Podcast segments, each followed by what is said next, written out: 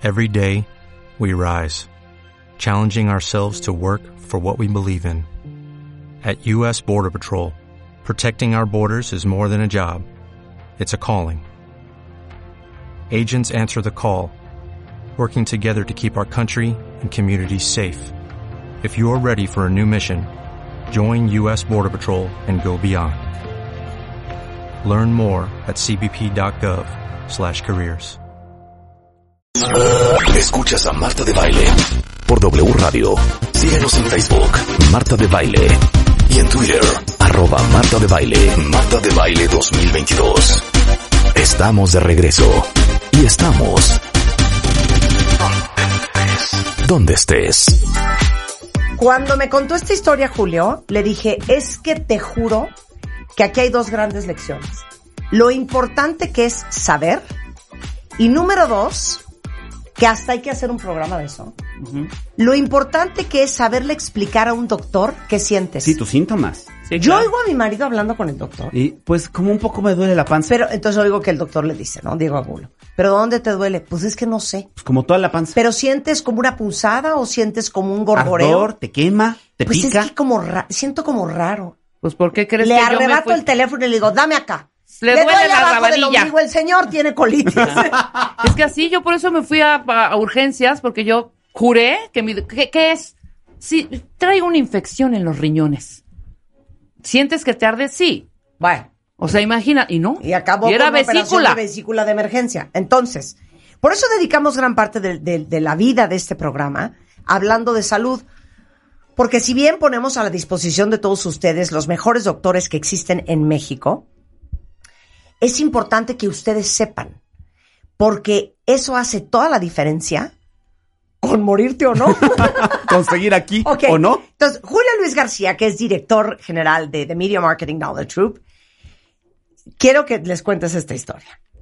Te A ver. vas a Europa. Me voy a Europa, estuve en Si no Londres. empieces con que Cuando yo era chiquito- Museum, no. Cuando Vámonos, yo era vámonos. chiquito, No, no, no, no, ok. a ver, Te vas a Londres. ya, estando en Londres, eh, generalmente cuando viajas caminas muchísimo. Sí. Ya en algún momento, hace algunos años, en algún viaje, después de caminar muchísimo, en la noche me daba un calambre fuerte y yo lo atribuía a que siempre era por caminar mucho.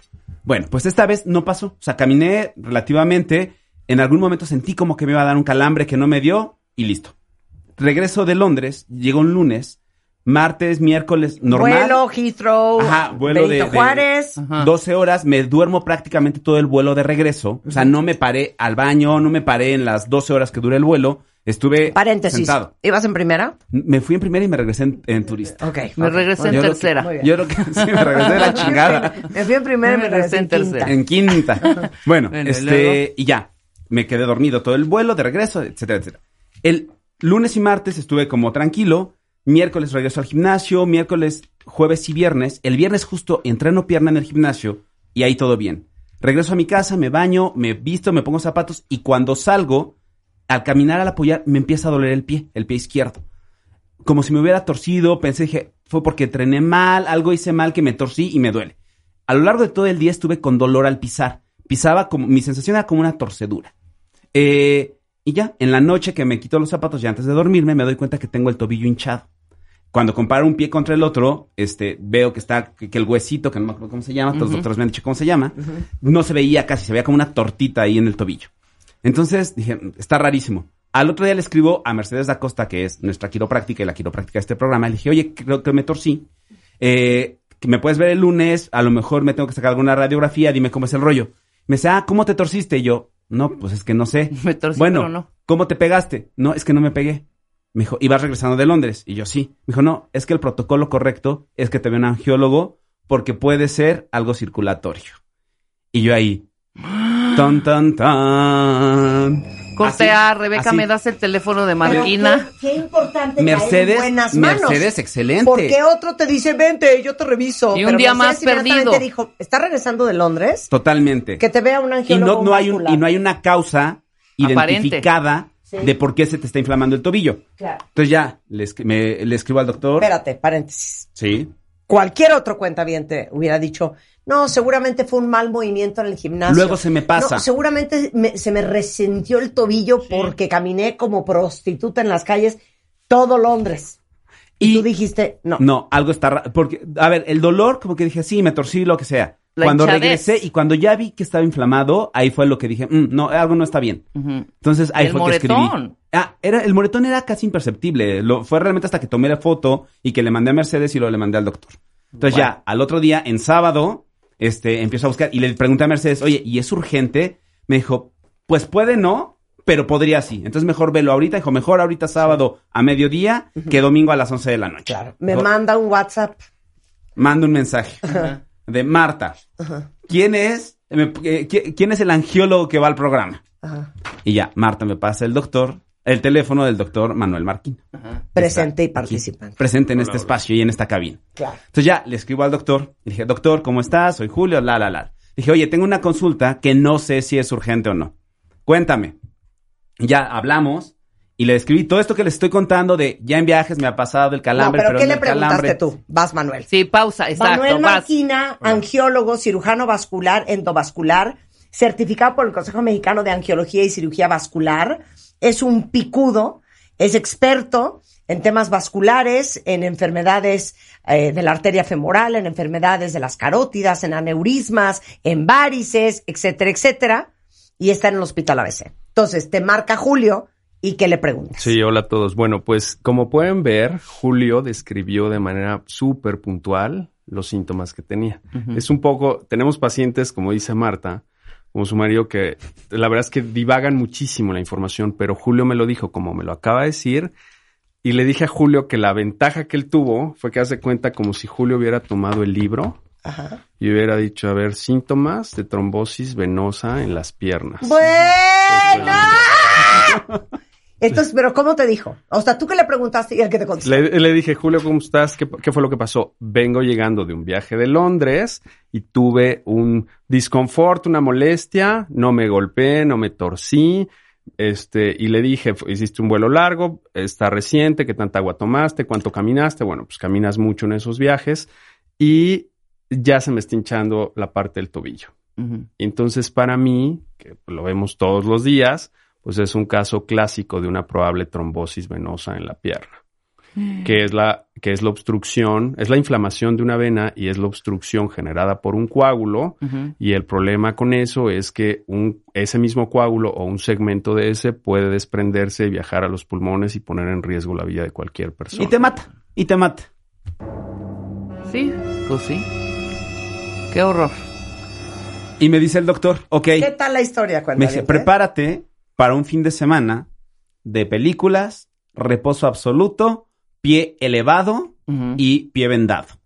¿Por y qué? una bomba de anticoagulante. Sí. ¿Por qué, Manuel? Fí- Yo físicamente no estaba en la ciudad Ajá. y obviamente el, lo que hice fue esto pues, tiene una probabilidad numérica del 99.9 de que trae una trombosis Sí, hasta claro. que no demostremos que no la tiene. Claro, Sí. Hasta claro. que no lo revise y, le, y le haga con el ultrasonido y demuestre que no lo tiene. Entonces, uno toma como médico parte de la responsabilidad de hacer una indicación vía telefónica. Tratamos de ser muy cuidadosos, pero en este escenario el cálculo y la diferencia de lo que decías de haberme avisado a mediodía el sábado y no avisarme a las 11 de la noche, que es lo que ocurre frecuentemente pensando que fue un desgarro, que ya tenía un tratamiento, bla, tal, pero que no era esa la historia. Entonces, en ese momento hice el cálculo de la impregnación de los anticoagulantes, del tiempo en el que yo lo iba a ver a primera hora en, en el consultorio el lunes y de los cuidados que debía de tener. Todos los médicos, todas las áreas de especialidad, este, incluyendo medicina interna, cardiología, neumología, este, los eh, urgenciólogos, todos los médicos, ante una sospecha de una trombosis, sabiendo cómo hacemos los esquemas de anticoagulación, tenemos la autorización de proteger al paciente indicándole anticoagulante. Claro. Claro. Y eso está maravilloso porque hay muchas áreas de especialidad que me los mandan así y me dicen, oye Manuel, te mando a Julio, yo creo que trae una trombosis y ya te lo mandé con una dosis de anticoagulante. Los anticoagulantes, que vamos a hablar ahorita de ellos, es un medicamento súper útil que evita que el coágulo crezca o se forme otro, pero no lo disuelve. El organismo con esa protección empieza a crear escenarios en los que vuelve a destapar de manera progresiva. Si lo la disuelve. Sí, la, el mismo El organismo, mismo organismo lo hace, claro. lo va haciendo. Los anticoagulantes evitan que esto se genere un problema mayor de riesgo de vida. Ok, pero entonces, de sábado que él te llama, tú tomas la decisión de mandarle anticoagulantes porque dijiste, entre que son peras y son manzanas, Así es. Yo no quiero que esté 48 horas Así es. sin... Coagulantes. Sin protección. No, y Sin moviéndose. protección. De hecho, fue lo primero que me dijo. Me dijo, a ver, ¿Por qué? entre que es una cosa u otra, lo primero es protegerte. A ver, Sí, sí. pero ¿por qué? El anticoagulante, evidentemente, para ayudarle al cuerpo. Si hay un coágulo, a, a empezar a eliminarlo. Así Y es. si no hay un coágulo, pues no pasa nada. Así es, lo das ¿No? con protección porque son dosis muy calculadas. Le- si no me recuerdo, te pregunté cuánto pesas, si pesas, fumando. cuánto tal. mido. Entonces haces un cálculo del, del medicamento y lo de menos para mí es que si yo no estoy en la ciudad, siempre tenemos amigos, compañeros, que en un momento de emergencia inmediata, es decir, un sangrado o una progresión de la enfermedad, entonces no me tienen que esperar. atenderlo, lo mandas claro. con alguien más o lo mandas a urgencias y esto se documenta. Pero teníamos que, o sea, lo tenía, hace cuenta que me describe, casi, bueno, le atinamos Sí, es lo que me dijiste, que a un la gran de- equipo. o sea, lo que yo pensé fue, yo creo que trae una, este, el plexo venoso del gastrocnemio izquierdo trombosado. Y tal cual. Tal cual. Y no es que yo haya sido muy bueno, sino que Julio me lo describió tal cual. Porque, a ver, algo importante, eh, que, que era lo que yo le insistí mucho al doctor. No era un dolor, no me dolía, no me dolía como la parte de, de, de la pantorrilla. No, no, no, Pero, una pero era como la inflamación. Entre cansancio, La como... pierna recargada. Pierna recargada, la, más la pierna recargada. cansada, la Ahora. pierna cansada. Ajá. Doctor, supongamos que Julio no lo pe- no pela lo que le pasa. ¿no? Y ese fin de semana Ya me no hubiera va, muerto, no va a Rebeca, ser, ya me espérame, hubiera no va a ser una- un ejercicio este, de alto impacto ni nada de esto, pero se va a comer, regresa. ¿Cuánto tarda esa parte Ujú. trombosada, Sí, sí. ese coagulito, En irse al en pulmón. irse al pulmón o al cerebro? Puede ser inmediato. Te voy a decir algo. El cuerpo. Julio, te dije si era urgente y tú no. hay, hay un, Pues yo hay- todavía no sabía cómo te hablé. hay un porcentaje de personas que pueden hacer un coágulo, no lo pelan, no se enteran y no sé si esto llamarlo suerte, pero su organismo tiene la capacidad de, de resolverlo sin que finalmente ni haya ido al médico ni haya recibido tratamiento. La pregunta es si tú quieres apostarle No, a pues, tu a suerte. No, suerte, no, claro. claro que no. Entonces, Claro. ante esos escenarios, vas, lo buscas, lo reportas y este y se hacen los, los tratamientos adecuados. Ok, ¿por qué dijiste que se tenía que quedar acostadito y tranquilito? Sí, la movilidad y el hecho de que nosotros caminemos cuando comprimimos los músculos de las piernas, porque además te fuiste al gym, ¿no? Llegando. El viernes, el- ajá, el- el- llegué el lunes y miércoles, jueves y Aprendizaje, No hay viernes. que hacer ejercicio. Cuando tienes una duda, mejor descánsate. Les digo, tienes el resto de la vida para estar súper bueno en el gimnasio. Dame dos días para asegurarme que todo está bien y entonces ya, ya con eso ya lo vemos, ¿no? O sea, Pero ¿por qué lo querías sin, sin movimiento? Sí, el movimiento comprime las venas y puede este, activar la circulación y hacer que el, Acelerar que el coágulo se Sí, vaya. que se vaya a coágulo otro se lado. desprenda. Lo estás bombeando, lo estás bombeando y eso viaja hacia el tema de los Ahora, Dirías tú, Marta, todos nos vamos a morir, pero, pero no, no empujen. empujen. Pero no Ahora, empujen. no quiere decir que todos los que viajamos largo, que todos los que no nos paramos en No, el... es que ahora hacia allá Hay voy. que, vamos, Vamos a eso. pero... ¿Cómo pasa eso? Porque tiene alguna condición diferente, Julio. No, fíjate, de hecho Julio, siendo un hombre joven, Eso es lo que no voy. fuma, que hace ejercicio, que se hidrata, naturalmente en los viajes, porque además me dices, es que tú me empezaste a contar la historia desde la, desde que, eh, la mitad de Londres al regreso, pero lo que debemos de tomar en cuenta es que paradójicamente justo cuando nos vamos a ir de viaje se nos junta el trabajo. Sí. Y entonces a todos les digo, si vas a viajar, si te vas a ir a España, el día previo quédate tranquila, nadie se queda tranquilo, todo el mundo está haciendo las maletas, cerrando corriendo, se te hace corriendo, tarde. tra- traes ya un atraso de deshidratación y de alta movilidad desde justo antes de que venga el, Claro, el viaje. Y además se te vas a ir a estudiar, pues estás arreglando todo, entonces ya te subes al primer avión ya con un déficit de hidratación, ya con cierto desgaste y luego eh, recomienda que hagamos ejercicio para que durmamos e- en el transcurso de la noche, etcétera. o sea, claro. todo le va sumando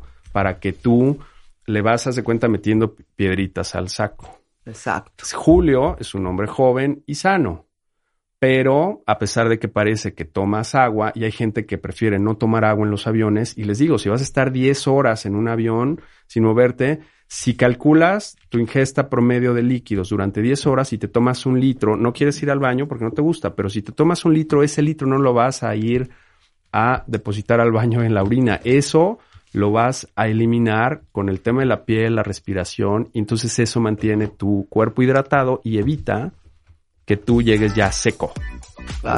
Y además la caminata. Ahí está. Ok, regresando del corte, todo lo hizo mal Julio. ¿Qué se puede hacer? Y luego, ¿cuál fue el tratamiento? Al volver con el doctor Manuel Marquina en W Radio. No se vayan. ¿Olvidaste tu ID de cuenta viente? Recupéralo. En martadebaile.com. Participa en todas nuestras alegrías. Marta de Baile 2022. Estamos de regreso. Y estamos donde estés. Bueno, estamos hablando de un caso súper cercano de una trombosis venosa profunda. Eh, los riesgos de viajar muchas horas Y sentado. sentado. Entonces, Julio, que es el director de MMKG, le acaba de pasar hace tres semanas. Tres semanas. Que después de regresar de Europa, pasa una semana, va a hacer ejercicio y de repente se le empieza a hinchar el tobillo. Gracias a Dios, porque sabe, porque escucha este programa todos los días, porque lleva trabajando con nosotros 20 Van a ser años. 11 años. 11 años, dijo, no, esto no está bien. Y acabó hablándole al doctor Manuel Marquina, que es el cirujano vascular y angiólogo de este programa, un extraordinario doctor del Hospital ABC. Y ahí es donde Marquina le dice, no, te me acuestas en este momento, te voy a mandar anticoagulantes, te veo el lunes. Entonces el lunes ves a Julio. ¿Y qué le hiciste? Sí, el lunes en la mañana lo que tenemos que hacer es recapitulamos nuevamente la historia, la confirmamos y hacemos la exploración de las piernas. Entonces hay una zona donde empiezas a buscar y el paciente regularmente te dice aquí no, aquí sí, aquí no. Y anatómicamente en la zona de la pierna sabemos que hay una parte que está como naturalmente apretada, que es donde se forman los coágulos. Y eso lo corroboramos con un ultrasonido Doppler, que es el primer estudio que hacemos, que es un estudio no invasivo, que, todo, que prácticamente está a la mano de todo el mundo, no es un estudio caro, no necesitas ayuno, o sea, en ese momento lo puedes hacer. Y lo que hicimos fue un rastreo, es decir, pasamos el transductor a lo largo de toda la pierna, viendo todos los sectores venosos y encontramos la vena que sospechábamos que tenía enferma y estaba ocluida, es decir, identificamos que no tiene flujo. En ese momento se confirma el diagnóstico de trombosis venosa profunda y el, lo bueno es el timing. Julio me avisa, yo lo medico, en horas se hace el estudio y entonces Julio ya cuando llegó conmigo ya estaba bajo tratamiento. Entonces ya estaba en una zona de seguridad y bueno, siempre debemos de tener cuidado con la prescripción de los medicamentos. Nuevamente puntualizo que los médicos tenemos que ser muy cuidadosos porque ahora con el tema de los WhatsApps y las llamadas debemos de tomar, tomamos la responsabilidad de medicar a un paciente Claro, a distancia en lo que el paciente va, pero esa, esa descripción de síntomas de manera muy específica y el tratamiento oportuno evitan que un paciente pueda llegar de emergencia con, con temas de enfermedad mucho más grave. ¿no? Oye, ahora, ¿por qué le pasó esto a Julio? Eso es Y, lo- y los sí. franceses no dices que lo llaman el qué? el, el, eh, la enfermedad de la clase económica cuando viajas. Es decir, hay una relación en viajes largos, que pueden ser inclusive en tren o en autobús, pero son viajes largos. Y esto aunado a los factores que pueda tener cada persona, vas sumando la probabilidad de que tú puedas hacer un tipo de enfermedad de estas características. En el caso de Julio, estamos hablando de factores que son factores externos, es decir, lo que pasa con Julio y con todas las personas que viajamos naturalmente en vuelos largos es que disminuyes la ingesta de, de líquido, O sea, tenemos que tomar agua. sin duda, esa es la primera. La segunda Moverte, ¿no? es que pasa, exacto, pasas mucho tiempo sin moverte. Ahora, las aerolíneas tienen algunas recomendaciones, inclusive hay algunos protocolos de aerolíneas que, que están haciendo vuelos que les llaman transnacionales eh, o transatlánticos, en los que tú haces un vuelo, pero están viendo la probabilidad de que pongan personas, así como les dan instrucciones para ponerte el cinturón, para un estado de emergencia, personas que te van a recomendar como si fuera un entrenador de Como gimnasia. clase de aeróbics, ¿no? Así es, como una, como un protocolo de aeróbics para que tú te estés moviendo mientras haces este tipo de viajes. Y eso va a permitir que la circulación se active aun cuando tú estás en el avión. Hay un tema agregado en la cuestión aeronáutica. Hay una disminución de la disponibilidad de oxígeno en el estado circulatorio cuando tú tienes vuelos arriba de 27 mil pies, que estamos hablando más o menos, ah, si no mal recuerdo, son como 9 mil metros. Ya ven que eh, el, el piloto cuando levantas y dicen este, que estamos a, este, a 10 mil 10,000 pies, que son como 3 mil metros, eso quiere decir que ya están en, digamos, en tiempo de vuelo y de ahí los vuelos más largos los Suben aviones, así es, suben más, esto disminuye un poquito la posibilidad del oxígeno y esto le da un factor agregado en un viaje de, de muchas horas, si no tomaste agua, vas sumando los factores. Entonces, a ver, tomar agua. Así es. Caminar cada cuánto. Sí, le- cada hora Ajá. tú puedes, eh, digamos, en la medida de lo que se pueda, pararte y dar una vuelta. El tema con, con las aerolíneas, y también es muy importante, ahora que mencionabas el tema de las clases, es que yo tuve el caso de un empresario mexicano que toma un vuelo de Europa de regreso y lo toma en business. O sea, él Ah, tenía sí. su área de movilidad. Es que pero yo él me decidió, acostada total, Ah, y dormida. decidió no es moverse en Sí, todo el vuelo. Y eso equivale como si te fueras en coach. Sí, sí. Da igual si vas en turista o te tienes que parar. De hecho, el Así doctor el día en su consultorio me enseñó, hay ejercicios que se llaman ejercicios de higiene venosa, que puedes hacer incluso estando sentado. O sea, sentado, bajas el pie, pones el pie en punta, luego te vas al talón y lo estás moviendo de manera recurrente. Pero me pasa a mí esto. O sea, de llego al avión, me duermo prácticamente todo el vuelo y ya hasta que llegamos fue que me moví. Entonces, Ju- Julio hasta el día de hoy sigue anticoagulado Así es. y ahora está con unas muy jóvenes me- me- medias de compresión. Que esa es otra que- recomendación para vuelos largos, ¿no, doctor? Sin duda, sin duda. Esto es un tema. y- Todos, independientemente de que tengan o no. Así Sí, claro. es.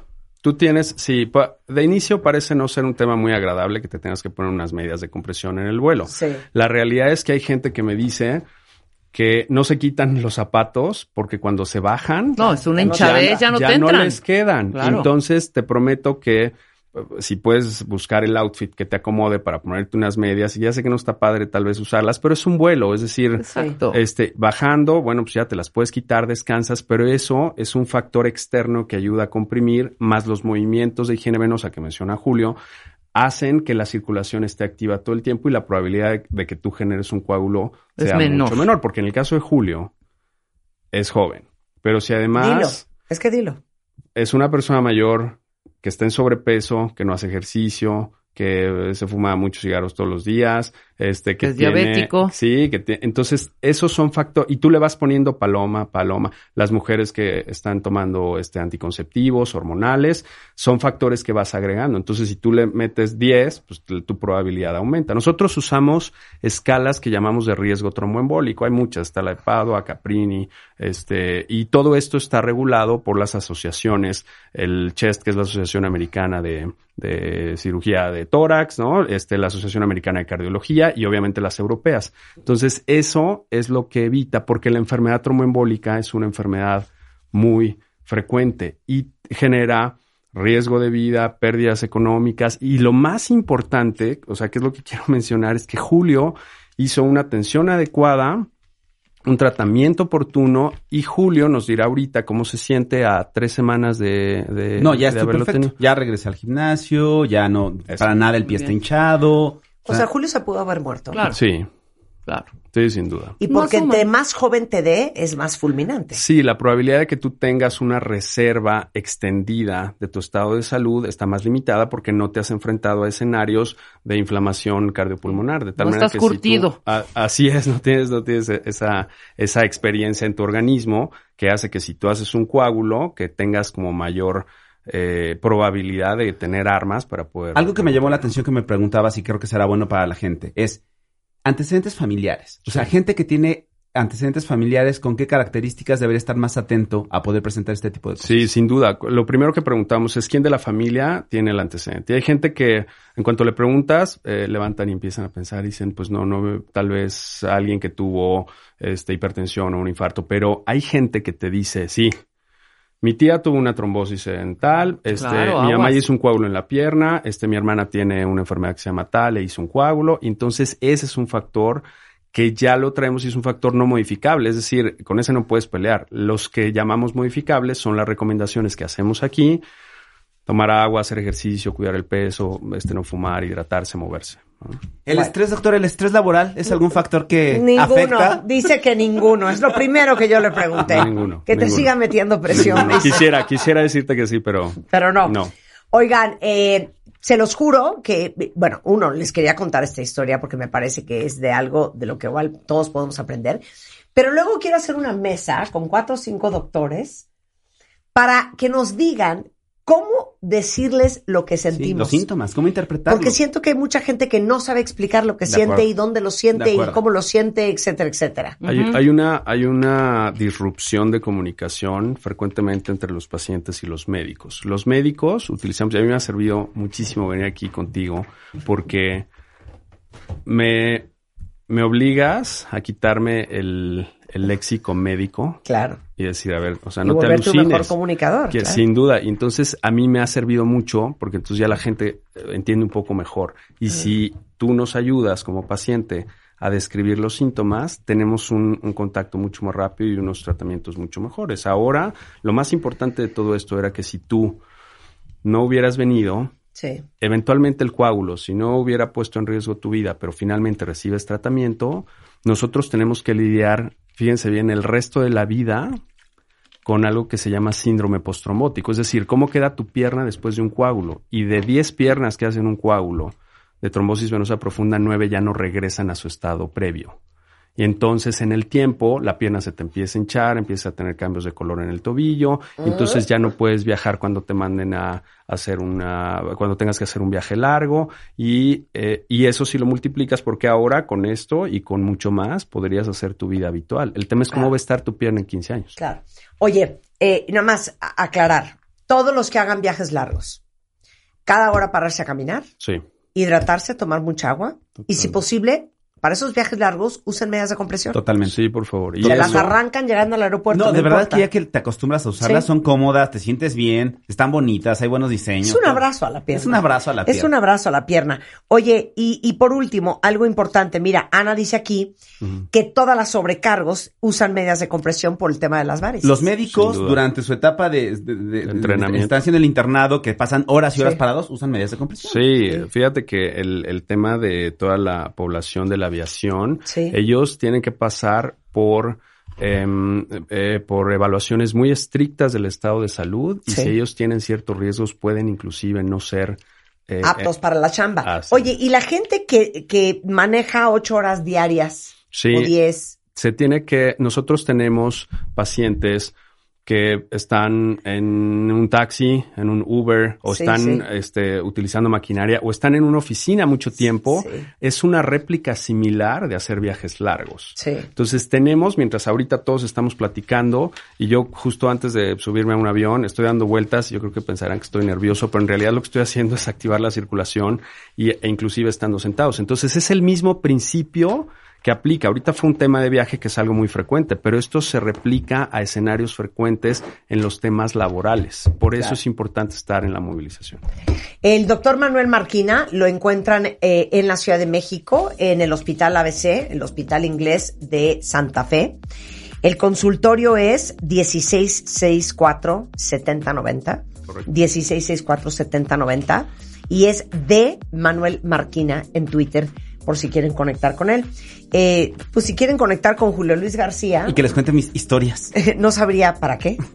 Para lo que es sea. arroba Julio Luis García en Instagram. Ahí, así estoy. Y de verdad, el doctor Manuel Maquina, un, el mejor doctor, de verdad, la atención y todo. Gracias, doc. De verdad, gracias, gracias. Gracias a todos. Buenazo. Gracias. Gracias, Manuel. Son las 11.21 de la mañana en W Radio. A ver, para todos ustedes que aman la joyería, ya saben que no hay nada más bonito que una pulsera, que un brillante, que una cadena, que unos aretes, Un colguije. que un colguije. Dije. Y bueno, hemos hablado mucho con nuestro gemóloga de cabecera, Pepe Dávalos, sobre el tema de las gemas y los diamantes y todo este rollo. Bueno, entonces, déjenme decir, decirles que Quesky Pay tiene a Pepe Dávalos.